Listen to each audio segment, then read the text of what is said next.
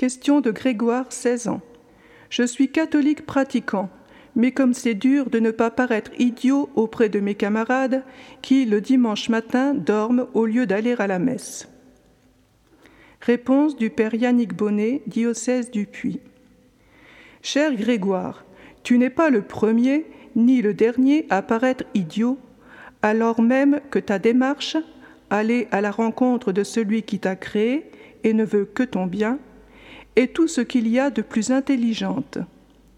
J'ai vécu cela à ton âge et je peux donc te donner quelques pistes d'action. Sur le plan surnaturel, rappelle-toi qu'une souffrance offerte en union avec le Christ qui a souffert pour toi, c'est de l'or. Mais qu'une humiliation offerte, alors là, c'est un pur diamant. Le Christ te comblera de grâce en retour. Sur le plan naturel, Tâche de ne pas rester seul de ton espèce. Regroupe-toi avec des jeunes de ton milieu qui partagent ta volonté de rester pratiquant.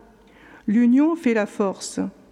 En second lieu, forme-toi à la discussion, au débat, à l'argumentation.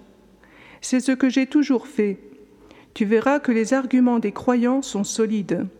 Exemple.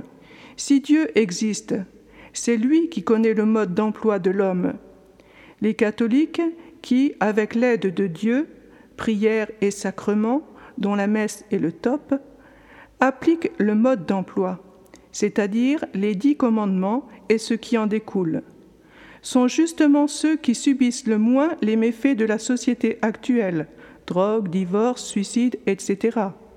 Cherchez l'erreur, qui est l'idiot? Avec tous mes encouragements.